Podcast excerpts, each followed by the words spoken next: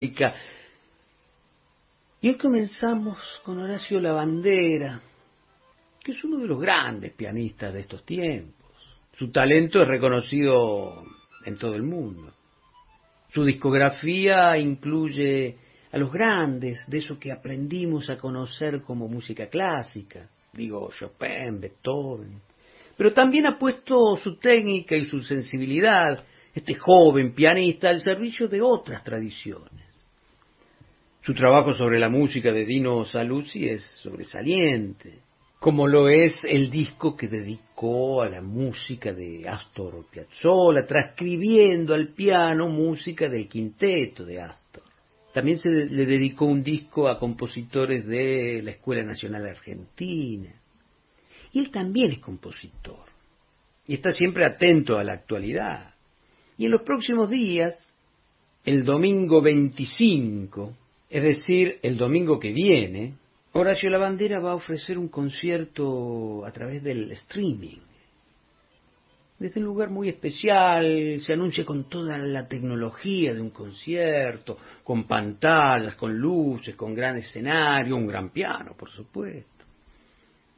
Obras de Gershwin y de Piazzolla van a ser el, centro del repertorio, pero también va a haber eh, invitados que no nos detalla todavía la bandera, pero que dice que vienen del rock, de la música electrónica, del jazz. Y así que se nos ocurrió con la negra Brañeiro mandarle un WhatsApp a la bandera, a ver cómo anda y para que nos cuente un poco cómo van los preparativos de lo que se anuncia como, bueno, como un gran show, ¿no? Sí, la verdad que muchísimo entusiasmo de parte de todo el grupo de los que estamos trabajando eh, y organizando este concierto para el próximo 25 de octubre. La verdad que es un, reto muy especial ahora encarar este concierto con obras de Gershwin y Piazzolla además de unas sorpresas de músicos invitados que mm, van a ser espectaculares en el ámbito del jazz, del rock eh, nacional y de la música electrónica. Es decir, eh, vamos a aplicar eh, unas las técnicas en las cuales pueda el espectador sentir eh, sentirse tan cerca del teclado, del instrumento, del piano, cada detalle, cada detalle en las cuerdas, en los martillos, eh, en mis movimientos a la hora de abordar las obras de Gershwin, de Piazzolla, que además son muy pero muy vistosas eh, acrobáticamente, ¿no? Como hacer una lupa gigante sobre lo que es eh, el instrumento, eh, el instrumento y mis movimientos, ¿no? O sea, queremos que la gente se sienta que está casi adentro del, del piano en lo visual y en lo, y en lo sonoro es, eh, y darle al espectador una experiencia que es imposible de tener en una sala de conciertos, ¿no? Que esto lo puede posibilitar todas estas emociones y estas maneras de sentir eh, la música se pueden dar solamente con las nuevas tecnologías, ¿no? Y además de estar viviéndolo todo a tiempo real, en vivo, es realmente algo muy lindo, maravilloso y bueno, como te comentaba antes, como tenemos un grupo de trabajo de, tantos años eh, ya y tantos proyectos distintos recorridos eh, en una línea filosófica de acercar eh, la música a la gente, de yo vincularme con, con géneros y de esa manera llevar, qué sé yo, obras del rock nacional, transformarlas en música clásica, como el año pasado cuando estuve con, con Ciro, que era el cantante de Los Piojos, y ahora que tiene su, su grupo, que es Ciro y los Persas, haciendo sus canciones, pero transformadas totalmente con desarrollos de música clásica. ¿Qué, qué, qué ganamos con todo esto?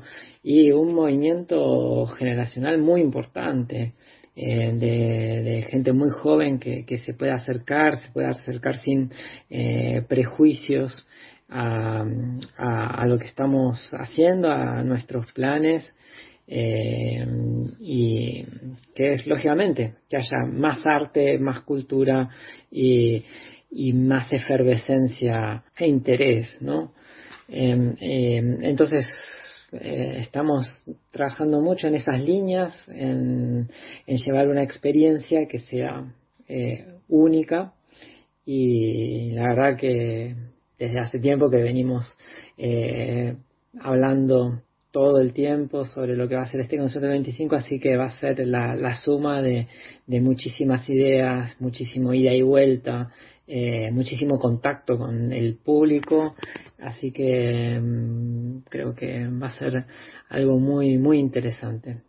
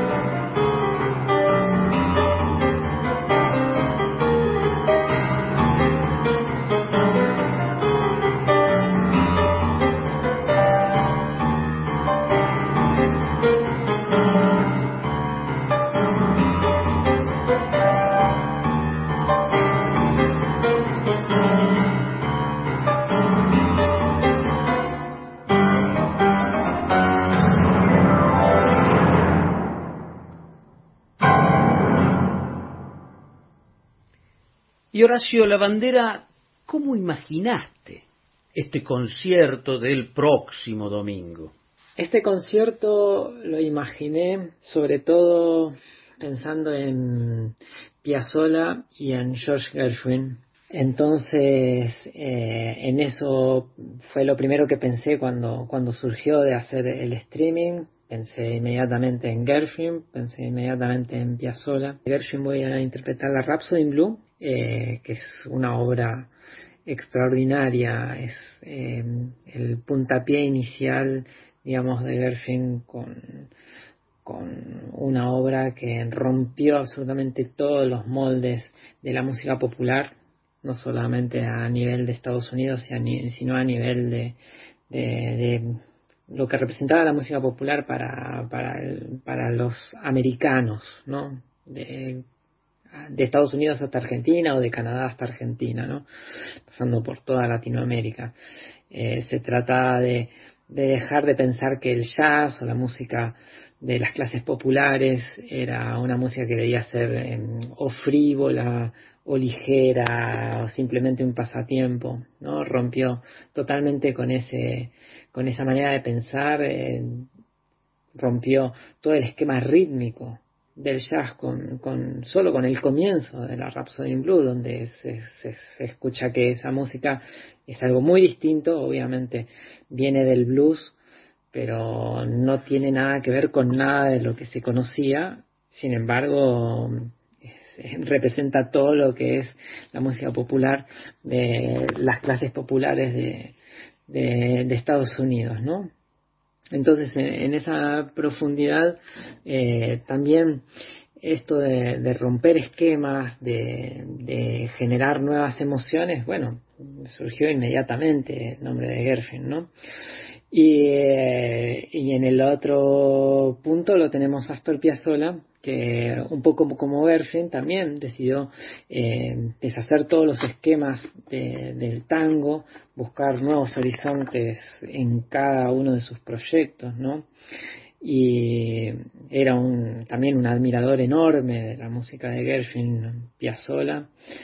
Y bueno, era, era una unión, una unión muy natural eh, tratando de, unir también esta, este interés, eh, esta filosofía que tenía Piazzolla por la música popular eh, y llenarla de algo totalmente nuevo, darle otro, otros contrapuntos, otras voces a, la música. Bueno, esto nace obviamente en toda la influencia de, de la filosofía de Gershwin. Y entonces bueno, yo encantadísimo, van a estar las mejores obras de Astor Piazzolla también, Adiós Nonino, eh, Las Cuatro Estaciones. Eh, por último puedo decir que mm, este concierto eh, se lo quiero dedicar muchísimo a mi padre, con quien trabajé muchísimo las obras de Astor Piazzolla, y él me pidió también hace un tiempo que, que interpretara la Rhapsody in Blue de Gershwin. Así que esto es muy, muy dedicado a mi padre. Eh, tenemos tres invitados realmente de lujo de la música electrónica, del rock nacional y del jazz, que, bueno, que va a ser, eh, todavía no puedo adelantar mucho, pero va a ser increíble lo que va a pasar el domingo.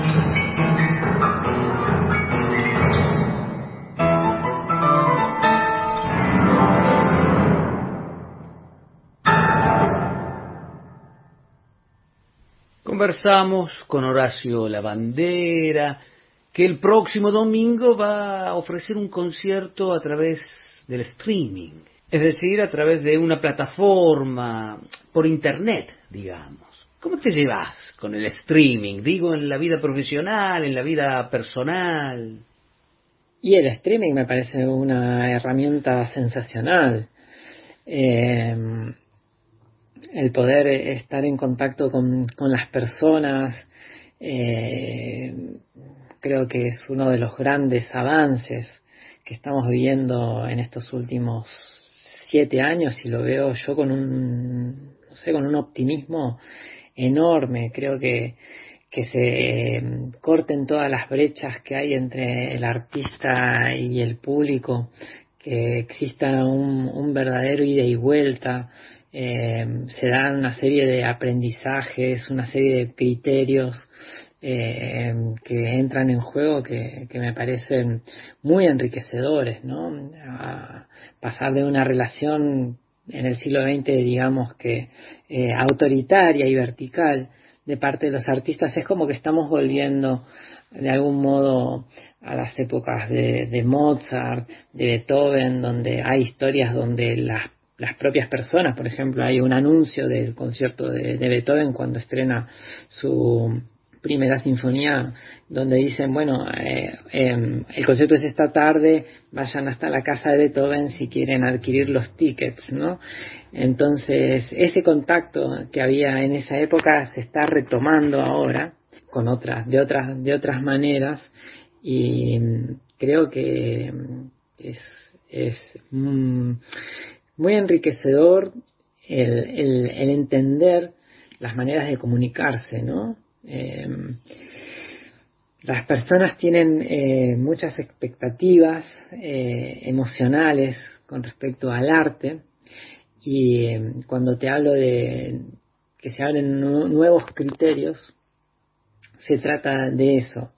la gente se puede explayar emocionalmente sobre la música que realmente le toca el corazón, Em, y eso es muy importante que lo reciba un artista. Eh, ahí está el, el punto del arte, transformarnos.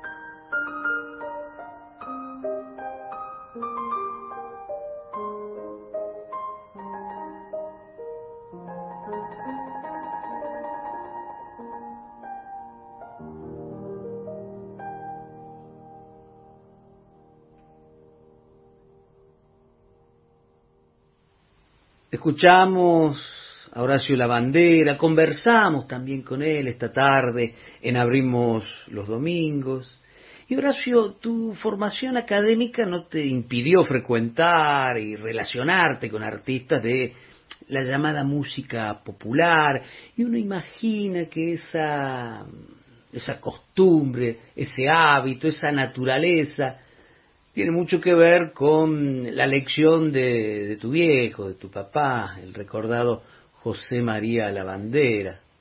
Bueno, yo creo que eh, yo fui formado por mi padre, eh, de modo de no tener ningún tipo de límite eh, con respecto a cualquier estilo de música, ¿no?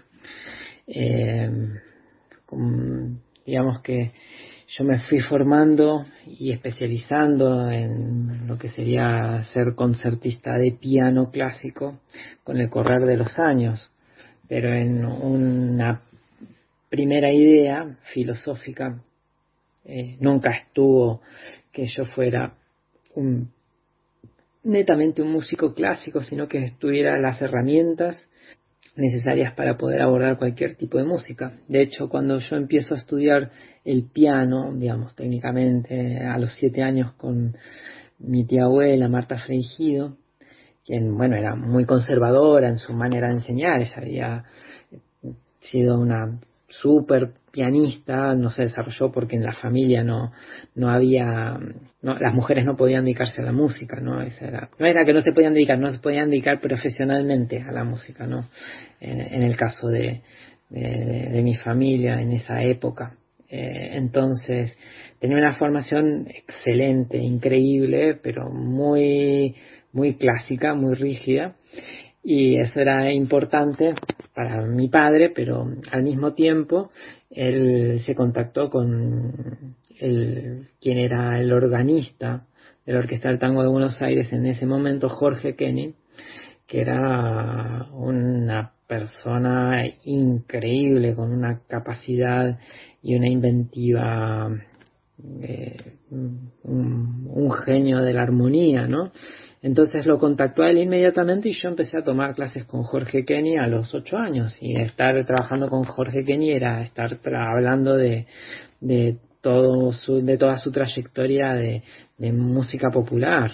Bueno, al fallecer eh, Jorge Kenny yo empecé a estudiar con Gerardo Gardelín. Con él aprendí todo lo de referente a armonía, armonía de jazz, siempre al, mismo tiempo que aprendía todas las cuestiones de la armonía tradicional, siempre estábamos en una sección para ver eh, otros, otros, otros estilos.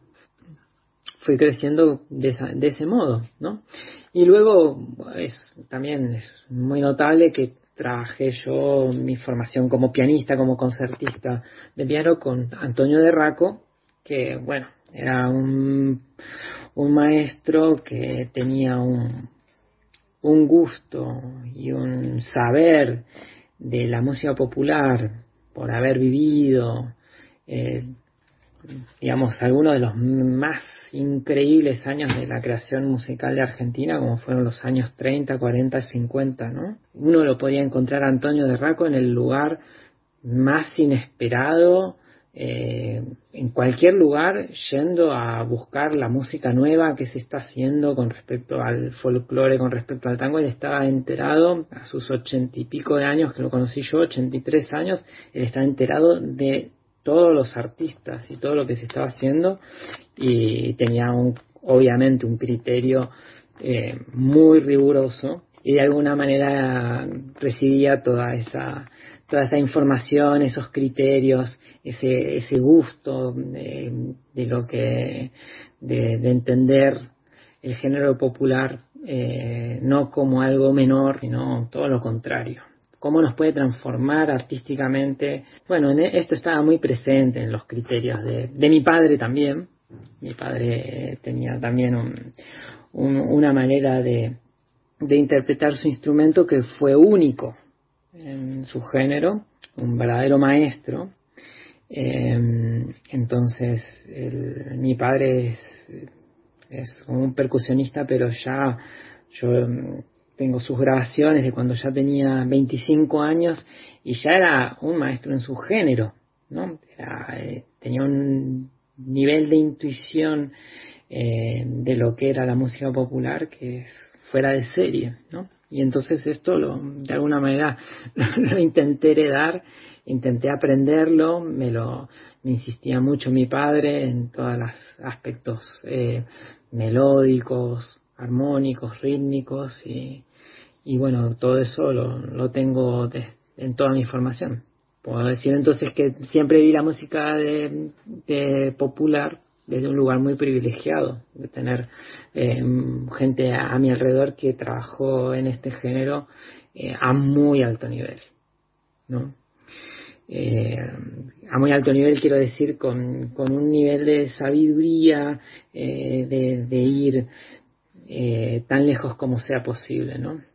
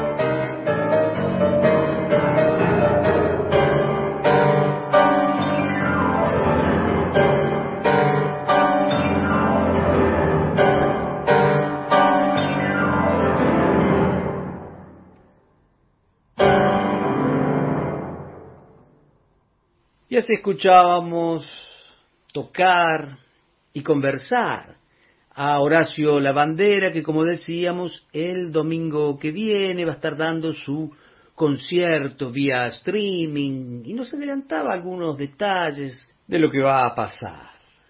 Las entradas están en www.suenaenvivo.com.ar y lo que escuchábamos era seguramente algo de lo que va a estar el próximo domingo en el concierto de Horacio Lavandera. La música de Astor Piazzolla, en particular las cuatro estaciones porteñas, su transcripción de las cuatro estaciones porteñas para piano. Verano porteño, otoño porteño, invierno porteño y en el final, primavera porteña.